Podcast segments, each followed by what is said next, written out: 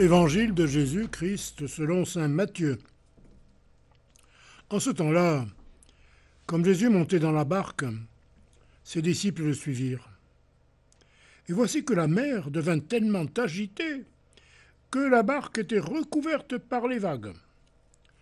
Mais lui dormait.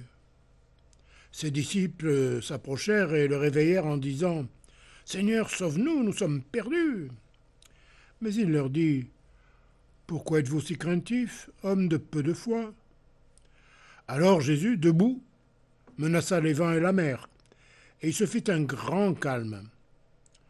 Les gens furent saisis d'étonnement et disaient Quel est donc celui-ci pour que même les vents et la mer lui obéissent?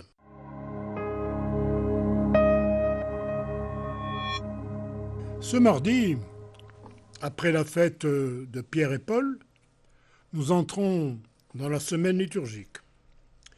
Nous accueillons des passages des chapitres 8 et 9 de l'évangile de Saint Matthieu, avec une interruption vendredi pour la fête de l'apôtre Saint Thomas. Les évangiles racontent souvent des épisodes qui ont lieu en Galilée, autour ou même dans la mer de Tibériade, qui n'est qu'un lac, mais suffisamment important pour que des tempêtes puissent y avoir lieu. Pour éloigner les foules, ou tout simplement pour se déplacer, plusieurs des apôtres étant des pêcheurs, ce sont des barques qui sont utilisées. Les vents se déchaînent, les vagues se font grosses, les apôtres s'affolent, mais Jésus dort dans la barque. Les disciples s'approchèrent et le réveillèrent en disant Seigneur, sauve-nous, nous sommes perdus. Mais il leur dit Pourquoi êtes si craintifs, homme de peu de foi? En quelques mots, Jésus calme la mer.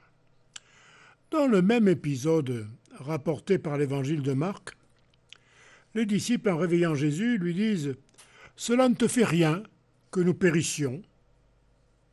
En effet, le manque de foi des disciples même s'il s'émerveille de voir que la tempête obéit à Jésus, n'est pas de croire qu'il ne pouvait rien faire, mais bien de croire qu'il ne pensait pas à eux et ne s'inquiétait pas pour eux. Or, même endormis, Jésus continuait de les aimer et de penser à eux. Voilà pour nous une invitation à toujours faire confiance au Seigneur, même si nous pensons qu'il ne prend pas soin de nous.